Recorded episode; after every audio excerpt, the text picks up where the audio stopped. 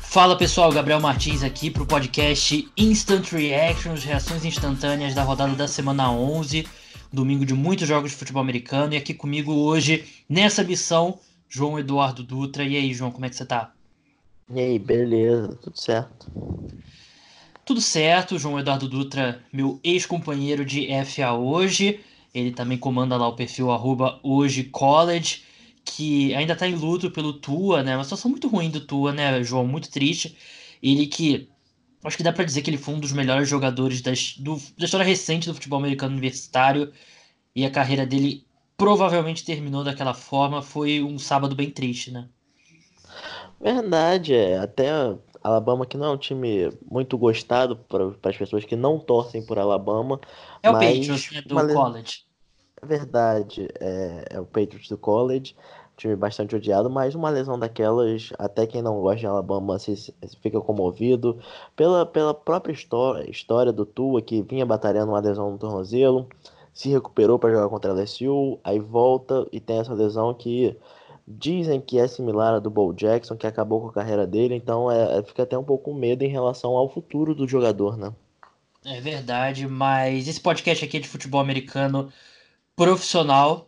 Por isso que vocês vão ver na, na descrição desse podcast, eu vou colocar João Eduardo Dutra do arroba FA hoje. Não João Eduardo Dutra do arroba hoje college. Mas enfim, a gente vai passar pelos jogos do domingo. Vamos começar de trás para frente, de trás para frente, né? Vamos começar pelo segundo horário para o primeiro horário. E vamos começar pelo um dos jogos mais aguardados, acho que o segundo jogo mais aguardado é, em termos de qualidade de partida esperada, né? A gente vai falar do Ravens e Texans mais pra, mais pra frente. Vamos começar por Patriots e Eagles. É... Redes. Os dois. É, só que você falou o segundo jogo mais esperado, os dois surpreenderam negativamente, talvez. É, eu ainda achei que esse Patriots e Eagles foi bem, bem pior do que eu, pelo menos você viu, a gente viu o Lamar Jackson brilhar e tal no, no Ravens e Texans nesse jogo nada. Mas é o rematch do Super Bowl 51. 51 52? Agora tô em dúvida. 52, né? 52, 52. Não. É, é, é 52, é, porque 52. o último foi 53, penúltimo 52. É, e os Patriots venceram por 17 a 10. Venceram, mas aquele famoso venceram, mas não convenceram. Não gostei nada da atuação do New England Patriots. O time começou, começou jogando mal até na defesa. Os Eagles começaram dominando ali. Eu até cheguei a twittar que pelo segundo jogo consecutivo que os Patriots eram a linha defensiva dos Patriots era dominada, só que a equipe os Eagles conseguiam mover muito jogo terrestre, usar muito jogo terrestre, mas ali do final do segundo quarto em diante os Patriots conseguiram é, conseguiram ajustar, os Eagles não conseguiram mais correr com a bola e o jogo passou a ser muito equilibrado. A diferença é que os dois times estavam muito mal no, no ataque quando os Patriots interrompeu o ataque terrestre dos Eagles, aí entrou numa situação que nenhum dos times conseguiam passar a bola, nenhum dos times conseguiam correr com a bola, e foi um jogo bem ruim que os Patriots conseguiram ali o, o segundo touchdown que deu a vitória à equipe num passe do Julian Edelman, que na minha opinião foi o melhor quarterback dos Patriots nesse domingo. Mas, João, eu não saio. Quer dizer, os Eagles estão numa situação bem complicada. Eles é, tem que lutar contra os Cowboys ali pelo título da divisão, e os Cowboys agora colocaram uma pequena liderança, a gente vai falar dos Cowboys mais pra frente. Os Patriots estão numa situação muito confortável, só que o nível de futebol americano que a equipe apresentou nas últimas duas semanas não me deixa muito otimista quanto ao futuro dessa equipe na pós-temporada. Verdade, os Patriots nas últimas duas rodadas que eles participaram foram, foram uma equipe que não passe confiança para o seu torcedor, mas como já vem sendo de característica desse time, em algum certo momento das, das, últimas temporadas ele dá uma caída que a gente pensa esse é o ano que eles vão cair. Eu ainda quero esperar mais um pouco. Tudo bem que o calendário no início era muito fraco para New England. É, então aquele papo 16 0 já acabou com quando o Lamar Jackson ganhou da equipe, mas é, acredito que hoje você não tem mais essa ideia de dominância que a que eles passavam nas primeiras semanas, mas é o que você falou, o, o Tom Brady jogou mal essa partida, o, mas a defesa voltou a funcionar é, depois da, dos primeiros drives e vem sendo ponto forte dessa equipe. Não, por mais que o Tom Brady ainda seja um ótimo quarterback, por mais que o jogo terrestre funcione, hoje não foi o caso mas funcione regularmente. A defesa é o ponto, o ponto alto e venceu essa partida na traquinagem do Josh McDaniels, quando bota o Julian Edelman para lançar a bola. É, ele, ele teve que manufaturar esses pontos, né, e fez isso muito bem. O, o, Tom Brady, ele melhorou, ele começou o jogo muito mal, mas ele foi melhorando, mas ainda assim os números dele não são bons, 26, 47 passes para 216 jardas, 4.6 jardas por passe, só que uma média bem baixa, nenhum touchdown, nenhuma interceptação. E o Tom Brady, a versão atual do Tom Brady, a versão atual do Tom Brady, os Patriots precisam de um jogo completo do seu ataque para funcionar. E o ataque terrestre não está funcionando já há algumas semanas, já que o time não consegue correr bem com a bola. Então, por mais que o Tom Brady ainda seja um excelente quarterback de 42 anos, ele não tem mais condições de carregar esse time sozinho e precisa que tudo esteja funcionando bem. Mas... E eu acho. Pode falar. A questão é. A questão é que a gente fala do jogo, do jogo completo. Eu acredito que eu concordo com você. Os Patriots não vêm correndo bem com a bola nas últimas semanas. Mas eu tô curioso para saber o que vai acontecer na terça. Pra, pra gente saber que quem sabe o Tom Brady não. O jogo terrestre dos Patriots ganha mais um bloqueador e o Tom Brady ganha aquele velho é, válvula de escape. É verdade, o Rob Gronkowski disse que tem um anúncio importante para fazer terça-feira de manhã, às 10 horas aqui, horário de Brasília, no Instagram dele. Eu tenho quase certeza que vai ser alguma coisa relacionada a algumas das empresas, ou uma empresa dele lá, ou alguma coisa, alguma relação comercial. Eu tenho quase certeza que não vai ser relacionado aos Patriots, para desespero do torcedor dos Patriots. Mas o que eu tava falando é que o, o, Tom Brady hoje ele precisa de um jogo completo. Ele não tem condições de carregar esse ataque todo nas costas dele, porque por mais que ele, ele seja um, um fenômeno da natureza, um cara está jogando em alto nível com essa idade, ele ainda é um quarterback de 42 anos. E eu acho que o grande problema do, do ataque dos Patriots hoje, claro, o declínio do Tom Brady é um grande problema, mas o jogo terrestre não funcionando, e eu acho que o Sonny Michel está sendo um grande problema para a equipe porque ele é um running back dos running backs titulares, ele é um dos menos dinâmicos na NFL. Então, quando você está em campo, quando ele está em campo, você basicamente telegrafa para outro time que você vai correr com a bola ou ele vai bloquear para o passe, porque ele não é nenhuma ameaça recebendo passes. Então, isso dá um, esse é um problema para os Patriots e vocês não vão me ouvir, ouvir falando muito isso, mas a falta de um running back mais completo nesse, nesse time é um grande problema, porque você tem o James White, que é um excelente recebedor, mas não é tão bom correndo com a bola. A equipe tenta estabelecer o Rex Buckhead, mas ele também é um cara limitado, então a falta de talento na posição de running back para os Patriots nesse momento é um problema. E agora falando dos Eagles, antes de, de encerrar esse jogo, tudo parece difícil nesse ataque dos Eagles, né, João? A gente lembra 2017 e em alguns poucos momentos de 2018 que o esquema tático parecia dar uma vantagem aos Eagles. Não é o caso esse ano, muito pelo contrário. Só quem consegue funcionar é o Zach Ertz. A equipe não teve o Alshon Jeffrey nesse domingo, mas o Alshon Jeffrey, mesmo quando ele joga, ele parece que ele tá baleado, parece que ele tá sem, não tá longe de 100%. E tudo nesse ataque é difícil e hoje, mais uma vez aí, foi esse mesmo caso, ainda mais contra uma grande secundária como a dos Eagles. Os Eagles não conseguiram mover a bola consistentemente pelo ar. É verdade, tudo, tudo, nesse, tudo que o ataque dos Eagles fazem parece que, é, que é um esforço muito grande para eles fazerem, o que não parece ser o time campeão do Super Bowl há dois anos atrás, onde o Nick Foles foi MVP do Super Bowl. É, o Carson Wentz, ele fisicamente parece diferente, ele é um dos melhores quarterbacks da liga. Fisicamente, você vê que ele é um cara diferente, ele tem um braço muito forte, ele não tem dificuldade para lançar a bola é, longe mas o, mesmo assim os Eagles não conseguem aproveitar isso e sempre que, sempre que eles fazem uma boa jogada ou vencem uma partida, parece muito esforçado. E isso realmente é, vem sendo assim desde que o Frank Reich saiu da equipe. Então pode gerar uma certa dúvida em relação, será que era o Frank Reich, o, o o cara da comissão técnica, o Doug Peterson era o, o, o head coach, mas você, você vê que o, o John DeFilippo, que de, saiu para ser coordenador ofensivo dos Vikings, também não deu certo. o, o ataque dos Eagles nunca mais foi o mesmo depois que o Frank Reich saiu. Então, é, fica essa questão, né? É verdade, né? A gente já viu isso no, no passado acontecer. Num, acho que também não.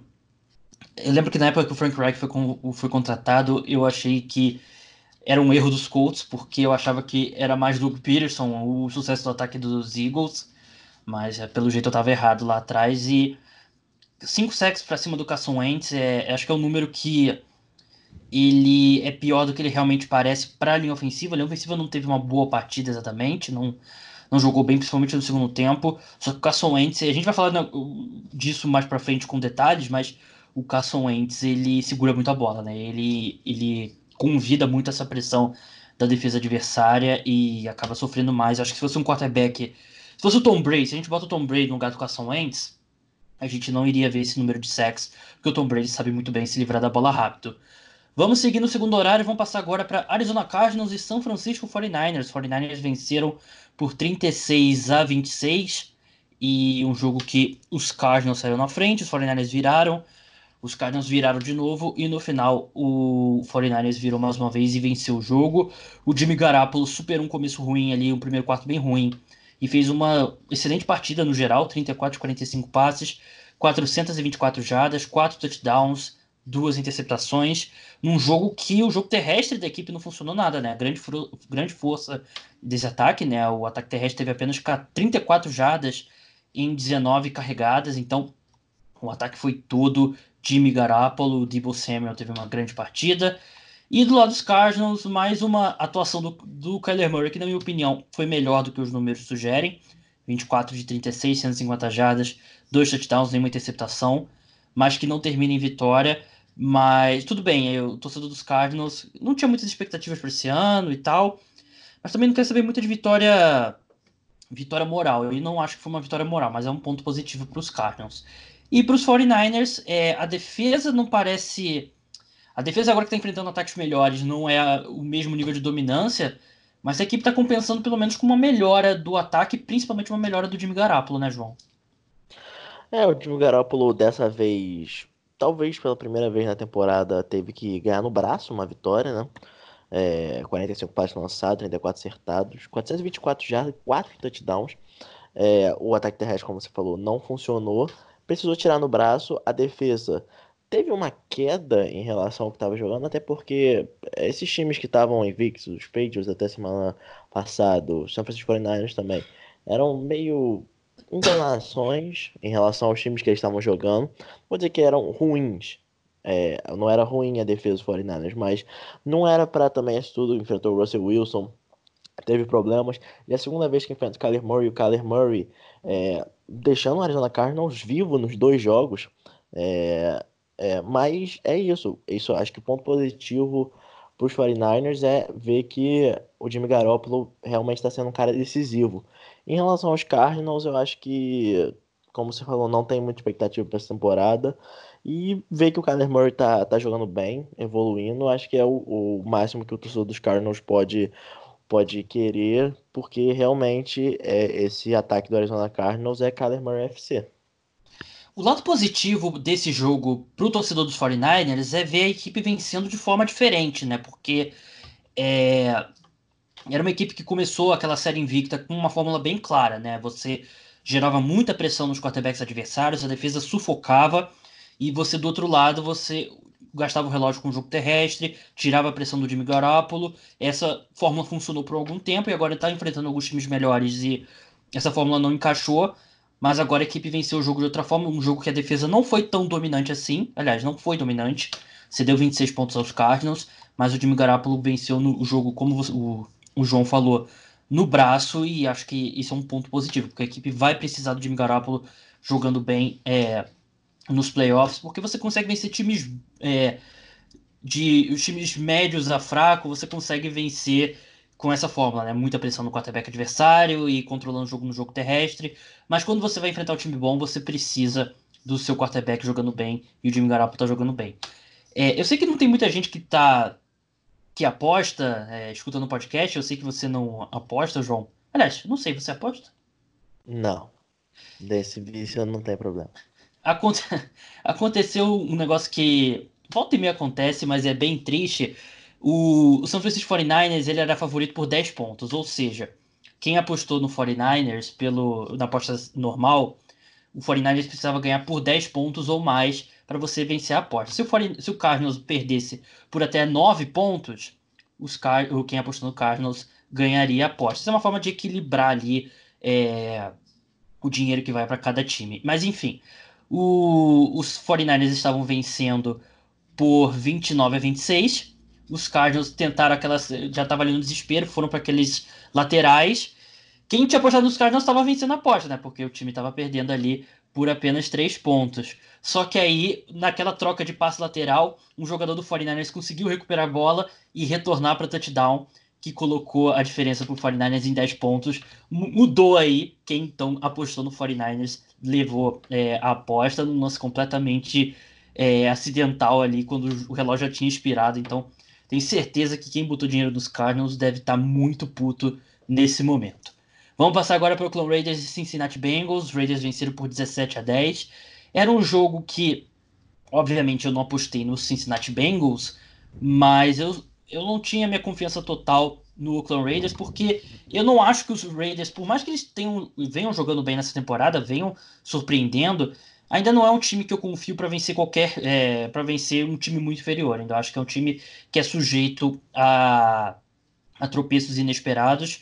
E os, apesar dos Raiders terem controlado o jogo no segundo tempo, a equipe nunca conseguiu abrir uma, uma grande diferença. Venceu ali por apenas sete pontos.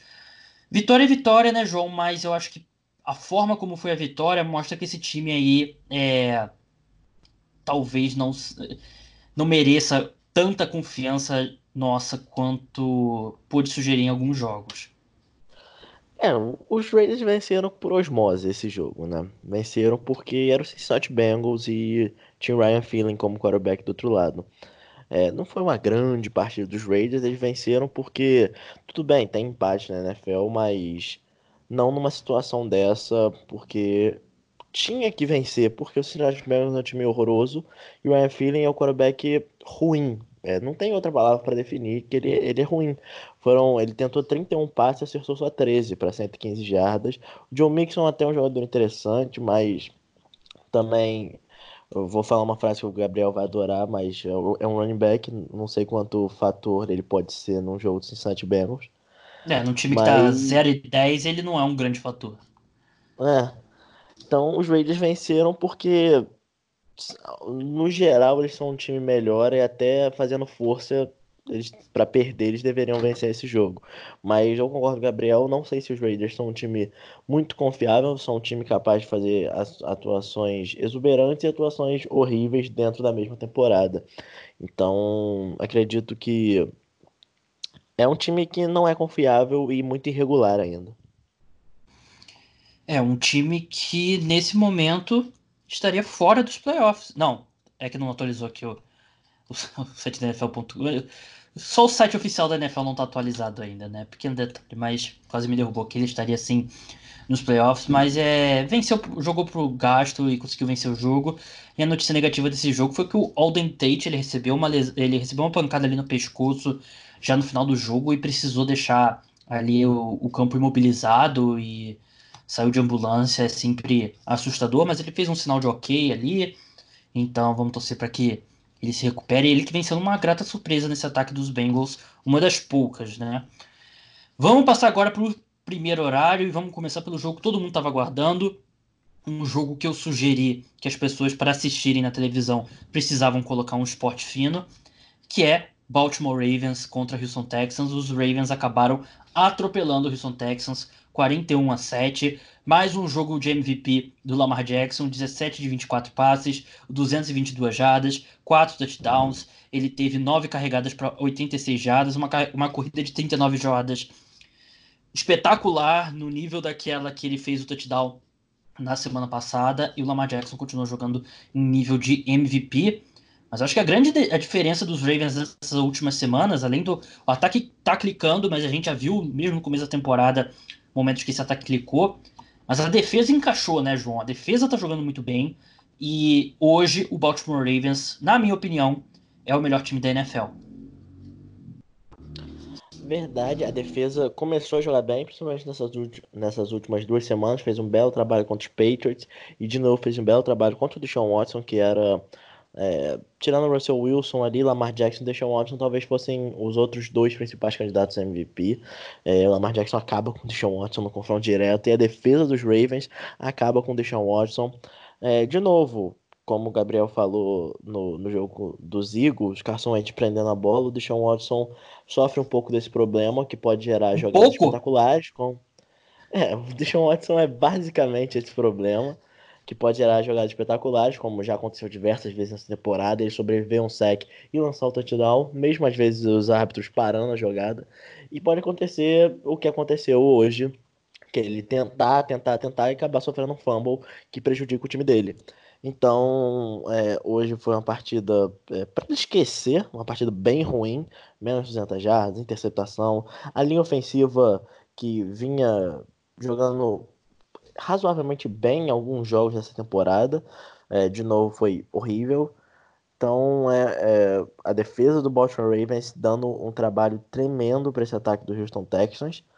E o Lamar Jackson sendo o Lamar Jackson, correndo bem com a bola, é, um número, não vou dizer limitado de passes, porque ele, porque quando você fala limitado parece que ele, ele é limitado, mas não é, ele é limitado de passes porque ele não precisa passar a bola tanto assim.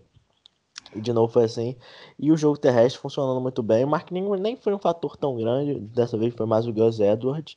Mas, mas é isso, o Baltimore Ravens atropelando mais um concorrente direto. E eu não vou discordar de você em falar que é o melhor que é o melhor time até que é o melhor time hoje da NFL, mas eu acredito que você deveria se retratar sobre um, um certo troféu que você deu para esse time. Não, você tem total razão. Eu o Baltimore Ravens começou muito bem a temporada. Eu entrei no, no, no trem do hype, mas aí o time deu alguns tropeços e eu vi alguns sinais ali de, de time fogo de palha. E então eu dei o troféu fogo de palha para os Ravens e acabei me ferrando. Ou seja, me ferrei duas vezes. Primeiro, é, eu entrei no, no trem do hype dos Ravens, talvez muito rápido.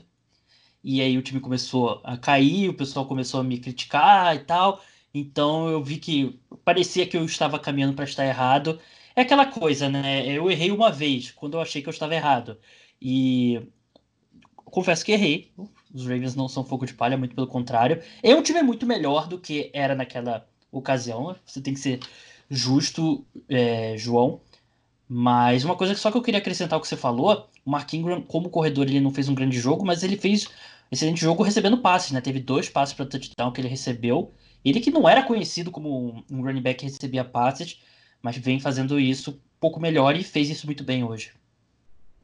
É, foi, foi uma partida muito boa do Boston Ravens, principalmente passando a bola. Lamar Jackson é, dispensa comentários, principalmente nessa temporada.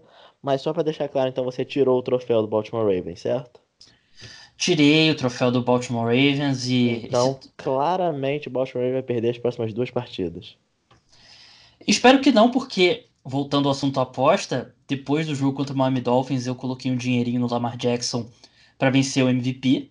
E pode fazer meu Natal ser um pouquinho mais feliz caso ele vença o MVP. Então, torcendo bastante pelo Lamar. E para falar do, Deshaun Watson, eu cheguei a falar sobre isso no Twitter. É, o Deshaun Watson, ele é um dos melhores jogadores da NFL, um dos cinco melhores quarterbacks da NFL, sem dúvida. Mas ele tem uma grande fraqueza no jogo dele, que é o fato dele segurar a bola. Ele segura a bola demais. Tem estudos, tem números que apontam para o quarterback ter uma responsabilidade maior no número de pressões e sacks que ele sofre do que a própria linha ofensiva. Esse eu já acho um pouco exagerado, mas eu acho que os quarterbacks têm uma grande responsabilidade nisso. E foi um clássico jogo que quem defende essa teoria é, usa esse jogo como exemplo, porque o Deshaun Watson, 6 sacks, 49 pressões, segundo o site aqui da ESPN, e eu não acho que foi uma, uma atuação desastrosa da linha ofensiva. Claro, não jogou bem, mas eu achei que eu teria que olhar sec por sec mas a impressão que eu tinha vendo o jogo era que todo sec, toda pressão era porque o Deshaun Watson segurava muita bola e ele, ele faz isso, faz isso com muita frequência e a hora que ele conseguir se livrar da bola rápida, se ter, ter passes curtos ali, ter conseguir encontrar alvos rápido, ele vai ser um quarterback imparável.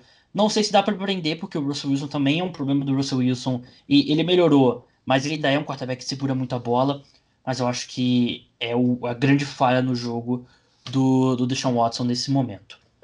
Vamos avançar agora para Dallas Cowboys e Detroit Lions. Os Cowboys venceram por 35 a 27, um jogo que Matthew Stafford não jogou é, pelo Detroit Lions, Jeff Driscoll jogou e teve um bom jogo, 15 de 26 passes, 209 jardas, dois touchdowns.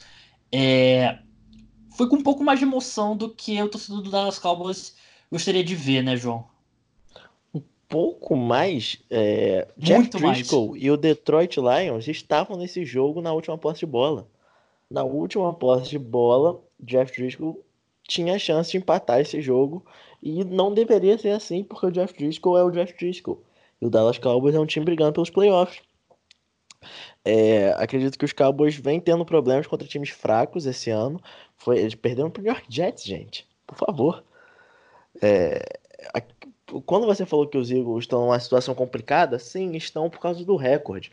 Mas eu ainda acredito que o Dallas Cowboys vai conseguir igualar isso para a gente ter um confronto direto no final para definir quem vai para os playoffs pra, quem ainda vai ter briga nessa divisão, porque o Dallas Cowboys é um time que constantemente vem sabotando a si mesmo em jogos que deveriam ser fáceis para eles. O Dallas Cowboys, é, fez, o Dak Prescott foi, foi o grande nome do Dallas Cowboys nessa partida. O Ezekiel Elliott mais uma vez não jogou bem. É, segunda partida seguida que ele, que ele vai muito mal. Muito mal não, porque parece que o cara foi um não fator. Anotou touchdown, mas não vem sendo, não vem fazendo partidas boas. E o Detroit Lions é, dominou o início do jogo, dominou, é, dominou o início do jogo com Bo Scarborough, Jeff Driscoll e esteve vivo no último período. Então acredito que um time do calibre do Dallas Cowboys não deveria deixar isso acontecer. Eu concordo plenamente e concordo que o Elliott vem jogando muito mal. Ele a carregada mais longa da, do jogo foi uma carregada de 8 jadas dele, que é ridículo, ele precisa produzir mais. Só que o Dak Prescott, Dak Prescott jogando mais uma vez como MVP, né? E a gente tem que ver o Dak Prescott como um candidato ao MVP, porque na minha opinião, ele tá no top 5.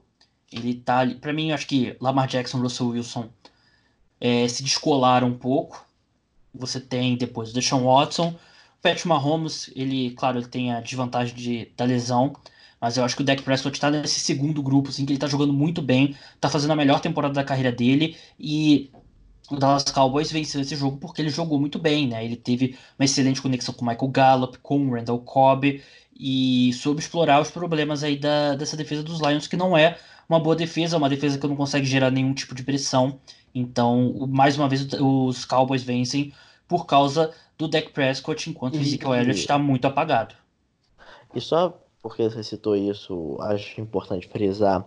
O Dak Prescott jogou muito bem, conexão com Michael Gallup, Randall Cobb, e sem o Amari Cooper ser um fator no jogo, porque o Dersley fez um ótimo trabalho nele, e o, e o Dak Prescott, que não, é, até ano passado e, no início desse ano, não conseguia jogar bem quando não conseguia lançar para o Amari Cooper, hoje foi diferente, espalhando mais a bola, o Amari Cooper não sendo um fator, então acho que isso enfatiza a atuação que o Dak Prescott teve hoje. É verdade. Vamos passar agora para o clássico da, N da AFC Sul, Indianapolis Colts 33, Jacksonville Jaguars 13. O retorno de Jacob Brissett ele não jogou tão bem, mas os Colts souberam aproveitar ali é... aproveitar os problemas do ataque do Jacksonville Jaguars, que não jogou bem, com o retorno do, do Nick Foles, né? Ele até teve um comecinho bom de jogo, mas acabou lançando interceptação e, e não conseguiu mover tanto esse ataque quanto os Jaguars gostariam. Não que o Gardner Minshew vinha fazendo um trabalho muito melhor, ele vinha oscilando muito, mas uma vitória muito importante dos Colts num dia que o ataque da equipe não jogou tão bem assim. Tudo bem, marcou 33 pontos, mas claramente ali é, foi comandado pela, pela defesa que é aquela defesa que joga melhor do que o, o nível de talento dos jogadores ali sugeriria. E ainda teve quase um touchdown do Quinton Nelson, né, que acabou voltando ali na, é, a arbitragem voltou, disse que ele não, não chegou na, na endzone, mas enfim, vitória importantíssima para os Colts nessa briga aí pela AFC Sul. E agora os Jaguars, dois jogos atrás do Colts, tá numa situação complicada. Verdade, os Jaguars numa situação mais complicada. Não sei até que ponto acreditavam muito Jacksonville, até pelo fato. Quando o Andrew Luck se aposenta, meio que virou para quem pegasse essa divisão. Mas os Colts estão ali tão bem e o Houston Texans tem de longe o melhor quarterback da divisão, então isso acaba dando um certo favoritismo. Mas o Nick Foles volta e eu não sei se eu, eu era contra a volta dele ao time titular, eu, talvez por motivos pessoais, por eu, por eu gostar muito do Gardner Minshew como pessoa, mas é, mas volta e não tem um jogo tão bom assim, até por causa do jogo terrestre não funcionar, 8 carregadas para 23 jardas, Leandro Fournette é muito pouco. Tudo bem, ele não teve mais carregadas, até porque o, o, o Jacksonville Jaguars estava perdendo muito rápido e o Nick Foles teve que soltar o braço. É, mas não foi uma grande partida, como você falou, o Jacob Brissett volta, também não tem uma grande partida, mas o ataque, o, o time dos Colts é, é, melhor distribuído, então o ataque terrestre funciona muito bem, teve dois jogadores que passaram das 100 jardas correndo com a bola, o Jonathan Williams e o Marlon Mack, e todos com menos de 15 carregadas, então muito, muito, muito boas corridas. E a nota triste do jogo é a lesão do Marlon Mack, né? Se não me engano, quebrou a mão. Vai é perder é um tempinho vai perder um tempinho pelos Colts, então isso pode. Que já não tem o T.Y. Hilton também. Então você perde seu principal running back, seu principal wide receiver e seu principal quarterback se você for pegar o início da temporada, seu Andrew Luck. Então, o torcedor dos Colts que fala assim: não, o ataque vem com Andrew Luck, T.Y. Hilton e Marlon Mack, não tem nenhum dos três nesse momento. Vamos passar agora para Buffalo Bills e Miami Dolphins. Os Bills venceram por 37 a 20, a melhor atuação do ataque da equipe na temporada. O Josh Allen é, teve três touchdowns é, jogou muito bem, o ataque terrestre da equipe também jogou muito bem ali por comitê, né? Teve 75 jardas do Singletary, 56 do Josh Allen e mais um touchdown. E o John Brown continuou fazendo uma grande temporada. Se o John Brown não for ao Pro Bowl, é, o pessoal não sabe votar, porque ele teve mais um jogo fantástico, 9 recepções, 137 jardas, dois touchdowns, e os Bills venceram com autoridade. Os Bills que não vinham jogando tão bem assim, mas quando um adversário inferior é, venceu com autoridade. Os Dolphins até fizeram alguns pontos ali no final do jogo, mas já em garbage time. E o problema dos Bills é que é um time que joga muito bem contra os times ruins. E com exceção daquele jogo contra os Patriots, tem dificuldade contra times melhores, né? Mas venceu com. Venceu com autoridade, é uma boa vitória aqui, com sete vitórias aí. Ainda tem um, ainda tem um jogo contra os Jets, né? Tem um jogo contra os Jets em Buffalo. Então ainda tem ali um, um, pelo menos um 8 e 3, desculpa, João. Acho que os Bills têm Sim. boas condições de, de chegar. E do lado dos negativa eles não vão ter. E do lado dos Dolphins, os Dolphins a, o ataque jogou pior do que vinha jogando, contra uma defesa muito mais qualificada. E três vitórias. É, tudo bem que é um time que estava lutando bastante, mas três vitórias consecutivas era muito, muito improvável, né, João? Verdade, três vitórias consecutivas é talvez para demitir o Brian Flores, porque que tipo de tanking é esse, né? Seria o Mas... pior do, dos esportes americanos. Já tá sendo, porque perdeu aí pro. Perdeu as duas primeiras escolhas, o Cincinnati Bengals e o Washington Redskins estão na frente nesse momento. Lembra muito os Mas... Jets de 2016, né? É, lembra muito que Suck for Sam, achei que os Jets iam perder todos os jogos e draftar o Sandarnold, draftou o Sandarnold, mas tipo, teve que trocar um monte de escolha para Indianapolis Colts. É, foi, foi um tipo de tanque estranho aquele. Mas se tiver alguma coisa para falar bem sobre o Miami Dolphins, nessa partida pelo menos, é o Special Teams. Teve um, um kickoff retornado para touchdown e teve um sidekick que deu certo. Nessa nova regra, muito pouco um sidekick daria certo, mas deu certo um sidekick que o kicker é, recuperou. Tudo bem que o, na jogada seguinte, o, o Alan Horn sofre um fumble sozinho, a bola volta pro Buffalo Bills, mas o special team dos Browns parece estar bem. Do, dos Browns, não. Olha a confusão. Fala em franquia tenta, tentando franquia perder. ruim. Mas o Miami Dolphins. Falando em franquia ruim.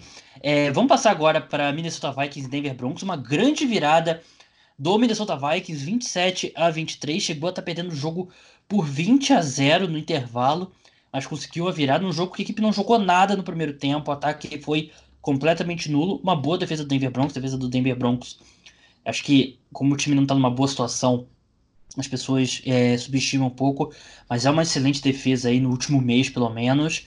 Só que os Vikings conseguiram aí uma grande reação. Kirk Cousins jogou muito bem no segundo tempo. Foi um jogo completamente distinto, né? O primeiro tempo e o segundo.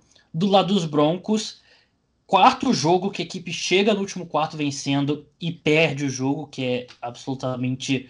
É até difícil de acontecer. Matematicamente é complicado de acreditar que isso acontece, mas os Vikings sobrevivem aí porque é, a gente já estava vendo ali crescer aquela semana de volta, é, retorno das críticas ao Kirk Cousins e críticas à defesa que não jogou nada bem no primeiro tempo, mas os Vikings conseguiram sobreviver e continuam ali na briga pelos playoffs na NFC, que vai ser uma briga muito dura até a semana 17.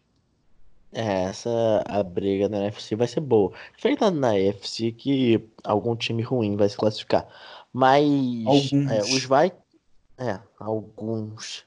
Hum. Mas os Vikings, um primeiro tempo horroroso, o, Gabriel falou, tava 20 a 0 no final do primeiro tempo. E digo mais, tava 20 a 0 com faltando um minuto para terminar o segundo quarto.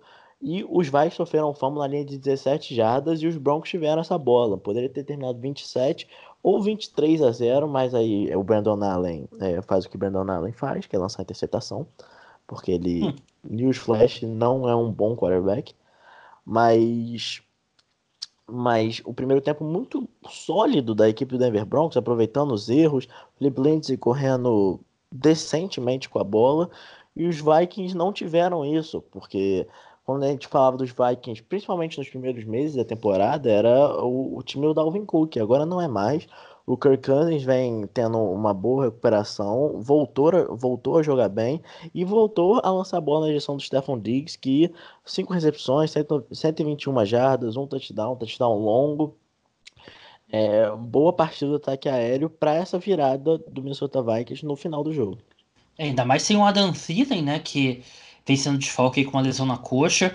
E do lado dos Broncos, né, é, Kirtland jogou muito bem, 5 recepções, 113 jardas, teve um passe, é, não foi para touchdown, mas um passe longo ali de 38 jardas, e ele é, ele é um excelente wide receiver, eu gosto bastante do Sutton, acho que os Broncos encontraram algo nele, mas os Broncos precisam encontrar uma forma de, é, de encerrar esses jogos, né, esses jogos, né, de completar os jogos, e acho que muito disso vem pela falta de qualidade aí do seu quarterback, era o Joe Flacco, agora o Brandon Allen, porque o Vic Fangio entra naquele modo de querer proteger a, a liderança, querer sentar na bola, só que quando você enfrenta um ataque aéreo minimamente é, competente, essa estratégia não funciona tão bem e o Broncos acaba. São quatro viradas aí nessa, nessa temporada no último quarto.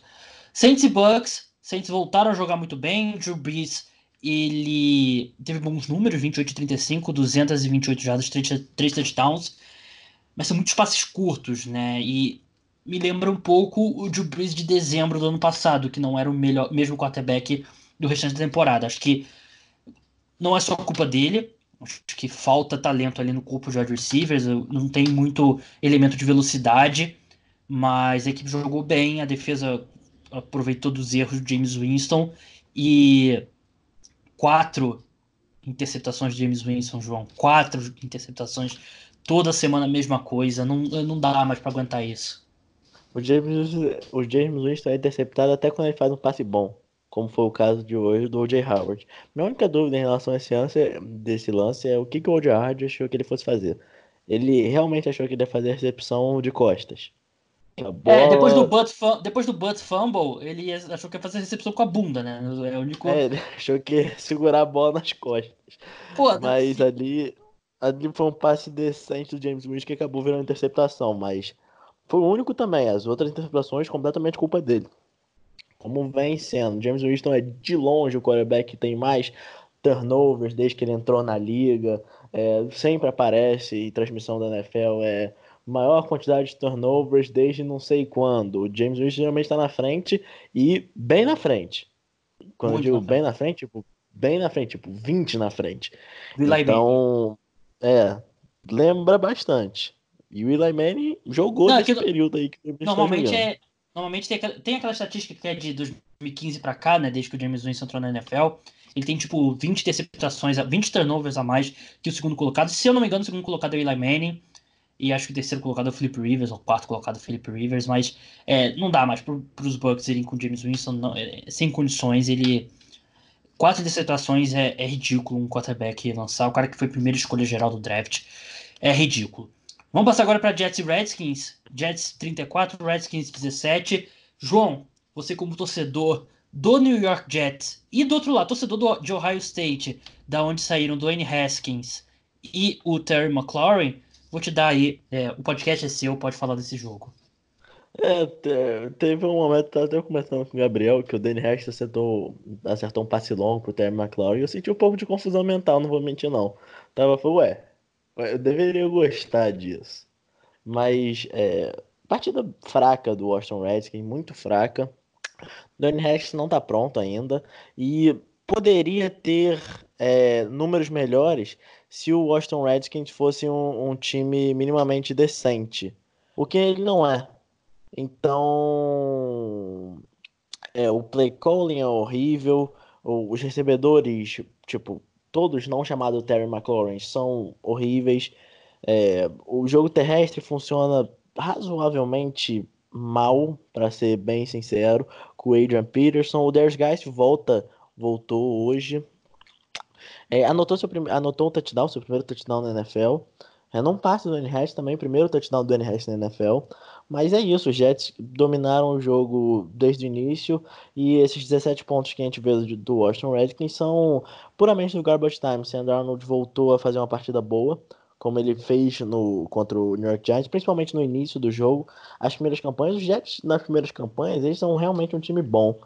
Essa é a quarta semana seguida, quarta semana seguida que eles anotam touchdown no primeiro drive. É, agora foram quatro touchdowns pro Darnold nessa partida, é a maior marca da carreira.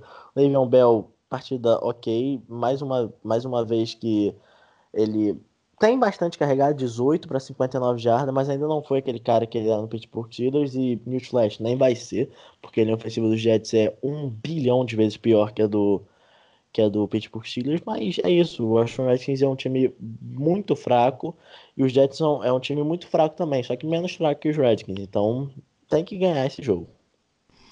É, e o, ajuda o tanking aí do, do Washington Redskins, mesmo que não pareça ser um tanking proposital, mas vamos passar agora pela Atlanta Falcons e Carolina Panthers. Os Falcons que renasceram das cinzas, né? Em vez de tem que ser a Atlanta Phoenix que em frente, né? Porque já, já é a segunda vitória consecutiva, segunda vitória jogando bem.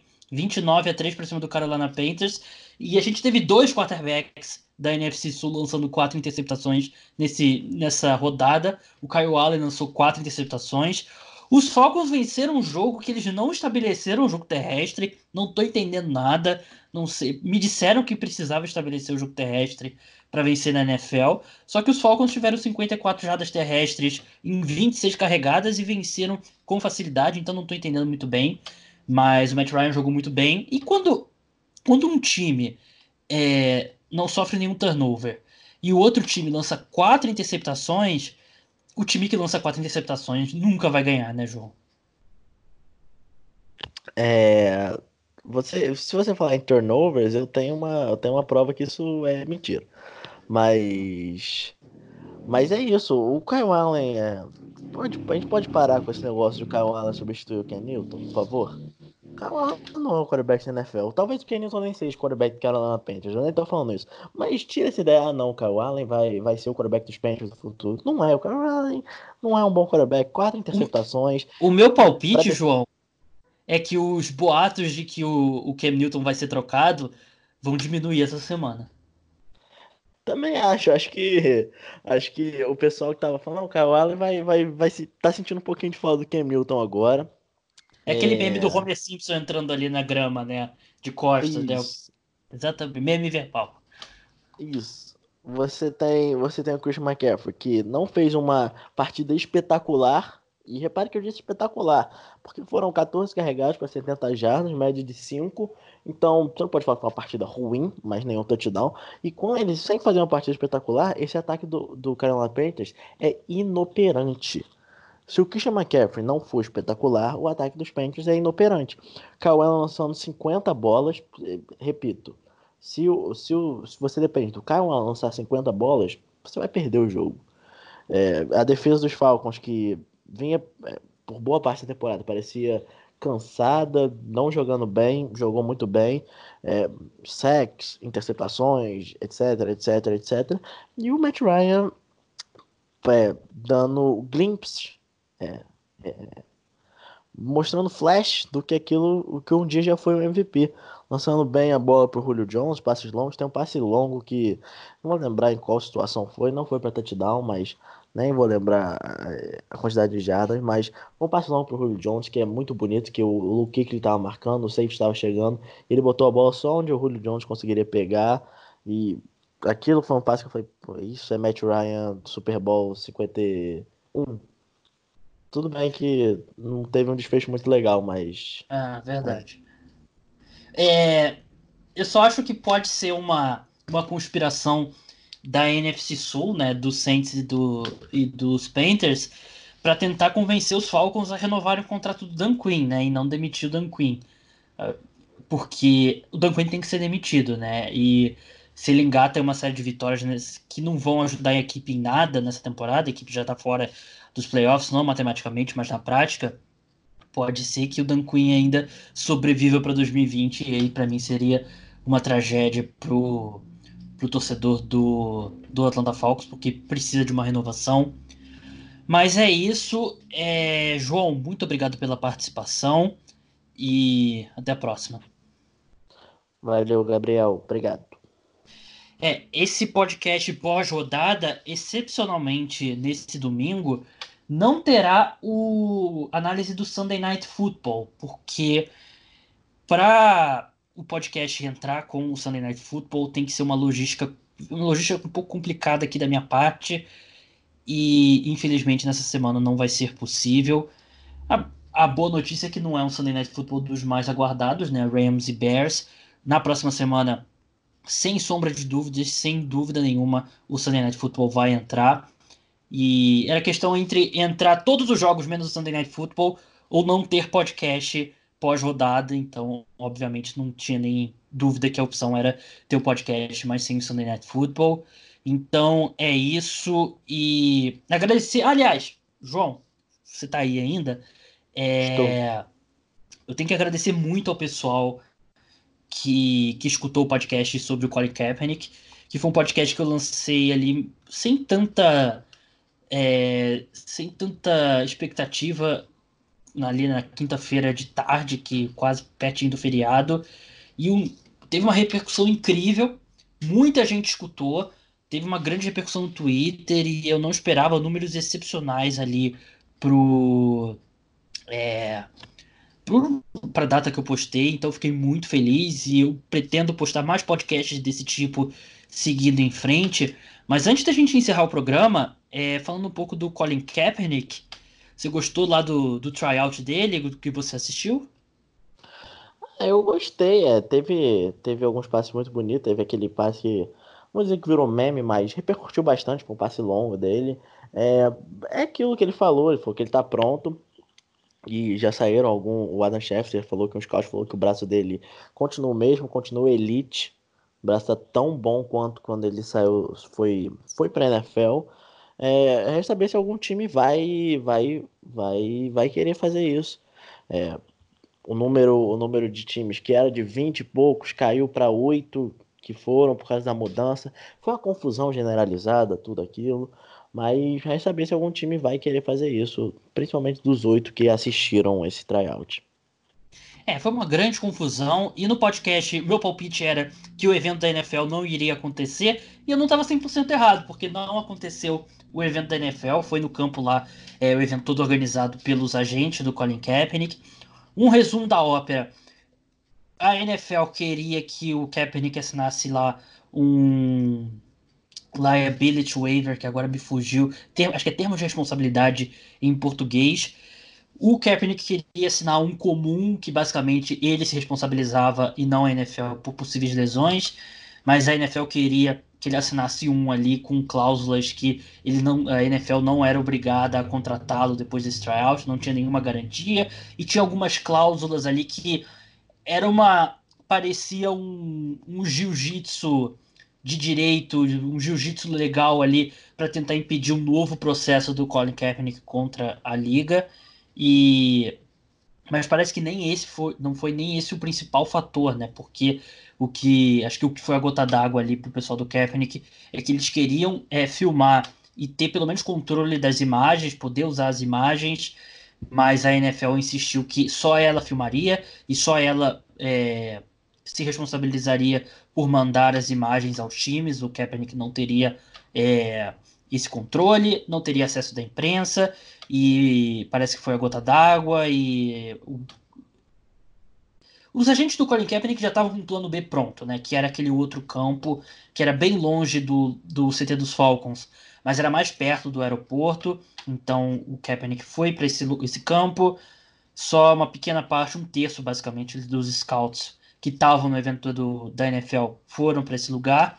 E teve uma acusação falsa da NFL que a, Nike estava com uma equipe para filmar, que a Nike não estava, mas não também a Nike não descartou que a possibilidade de usar aquelas imagens, mas acho que não era esse o objetivo, não era filmar um, um comercial, como muita gente disse, mas a parte das imagens pegou bastante, acho que mais até do que o documento, então tem essa questão também, até porque o Kaepernick é um cara que está desempregado, e se a ele pode fazer alguma coisa ali para é, manter a relação boa dele com a patrocinadora dele, ele tem que fazer. É, o meu palpite, a minha, minha leitura desse caso, João, eu não sei se você vai concordar, e eu falo para o João, mas falo para vocês ouvintes também, é que o Kaepernick ele não tem um pingo de confiança na NFL, nem deveria ter, a NFL não fez nem não fez por onde é, por ter a confiança do Colin Kaepernick e ele não queria fazer o, o tryout nos termos da NFL. Tudo bem, ele poderia ter sido um pouco mais é, um pouco mais maleável, mas a NFL poderia ter sido também, né? Então é e aí volta aquele ponto que os dois lados um não confia no outro. Então por isso a confusão toda e não vou não sei, João, se você quiser opinar, você pode opinar, mas também eu sei que é um assunto polêmico que muita gente não é, prefere não falar, mas se você quiser falar, por favor, pode me interromper. E não, sobre mas, é, só só para complementar, eu acho que foi isso mesmo, foi uma falta de confiança e completamente justificável, principalmente da parte do Kaepernick. É, como você falou, é um cara, é, eles estavam envolvidos num processo legal um contra o outro. Aí querem que ele assine um termo meio, como você falou, um jiu-jitsu legal. É, a NFL ia ter controle das imagens de um negócio que tava é, que ia que ia pender no futuro dele. E ou seja, de onde, o que, que eu tiro disso? A NFL controlaria a narrativa desse tryout. Ela poderia lançar a imagem que ela quisesse, poderia mostrar o, lançamento dele que, ele, que ela quisesse. Então, claro que isso vai muita teoria das, da conspiração, mas eu acredito que foi isso que o Kaepernick pensou. Ele falou assim: não, não quero que a NFL controle essas imagens. É, ele queria que o público também tivesse acesso às imagens, né? Porque sem a imprensa lá e com a NFL segurando as imagens, ninguém assistiria, a gente não estaria aqui discutindo. Então, eu achei que foi inteligente da parte dele e ao longo da semana saíram notícias de que uma das pessoas que estavam por trás dessa ideia de dar esse tryout ao Kaepernick era o. que me fugiu o nome agora da pessoa, mas era basicamente o chefe da parte legal da NFL, né? Não, não, o Jay-Z não. É um cara, é um dos diretores da NFL da parte legal, né? Da parte ali de, é, de direito da NFL, né? O cara que comanda a liga nas questões legais e parecia assim, uma, acho que era, sei lá, 40% a liga querer melhorar a imagem dela e 60% encontrar forma de fazer o Kaepernick assinar um negócio que atrapalhasse, que impedisse ele de processar a liga novamente, que sim a, a processar a NFL novamente, porque o último processo parece que não existia nenhuma cláusula que que assim que, que encerrasse a participação, qualquer chance dele jogar na NFL e tudo mais, e parece que foi um dos, um dos motivos pelo qual essa, essa setor legal da NFL queria esse documento. Então, acho que a NFL agiu de uma fé. O Kaepernick não foi nada maleável e tem alguma influência da Nike, sim, uma influência grande para ele querer ter acesso às imagens e querer que o público assistisse o esse tryout, que eu não acho que invalida qualquer vontade do Kaepernick de querer jogar na NFL, mas é, é, a realidade. E tecnicamente eu achei que ele parece o mesmo de quando ele. Assim, eu achei que ele parece fisicamente um pouco mais forte do que ele estava no final da temporada 2016. E o braço dele parece a mesma coisa, a mesma força. O, a precisão dele não é perfeita, mas também achei que foi para aquele tipo de exercício ele foi muito bem. E para mim ele tecnicamente, fisicamente, ele é muito superior à maioria dos maioria esmagadora dos quarterbacks reservas. E ele tem ferramentas que alguns quarterbacks titulares da NFL não têm. Mas eu reconheço que a parte extra-campo dele é, é que é o que tira ele da NFL e se ele não tivesse essa parte do extracampo, ele já ele estaria na NFL, ele nunca teria saído. Mas eu, eu sei também que muitos times não querem lidar com esse tipo de atenção pro seu quarterback reserva. É, mas eu acho que se ele fosse contratado, acho que teria um, um boom da mídia ali no começo, mas depois de um tempo é, passaria, porque mesmo em 2016, quando ele estava fazendo os protestos dele, o pessoal eventualmente esqueceu, já não era um grande problema, então eu acho que é um pouco exagerado. Dito isso, João Eduardo Dutra, eu acho que o Colin Kaepernick não vai encontrar um time e eu não acho que ele vai jogar novamente na NFL. Eu concordo com você, eu acho que ele não vai encontrar um time. Acho que até os próprios times que ficaram lá dessa lista, é, nenhum seria um encaixe tão legal assim para ele. E eu acho que acaba. A única coisa, acredito que a melhor coisa desse tryout é que faz cair por terra aquele negócio, ah, o Kaepernick não tá na NFL porque ele é ruim. Muita gente ainda falava isso. Um quarterback tava, não sei, é, tava, perdeu, ganhou dois jogos na sua última temporada, alguma coisa do tipo. Mas isso acaba com isso, porque como o Gabriel falou, Kaepernick é, seria, se entrasse hoje na NFL como reserva, provavelmente seria o melhor reserva da NFL, ali batalhando com o Bridgewater. Mas é, numa, numa liga que valoriza cada vez que você é tão bom quanto seu, quanto seu quarterback reserva. Vários times estão provando isso. É, o último jogo que a gente falou aqui, Panthers e, e, Falcons, nada vai, vai botar na cabeça que o Kyle Allen é, joga o mesmo esporte que o Kaepernick, mas é isso. Acredito que nem, ninguém vai querer comprar, entre aspas, comprar esse barulho. E muitas vezes, e a maioria Vou até falar que a maioria esmagadora de dons de times não gostam do Kaepernick por causa do extracampo, por, por não concordar com ele. É isso. Bem, esse foi o podcast pós-rodada. João, muito obrigado novamente pela participação e até a próxima. Muito obrigado, Gabriel. Valeu. Valeu, pessoal. O podcast volta nessa semana e é isso. Até lá. Tchau.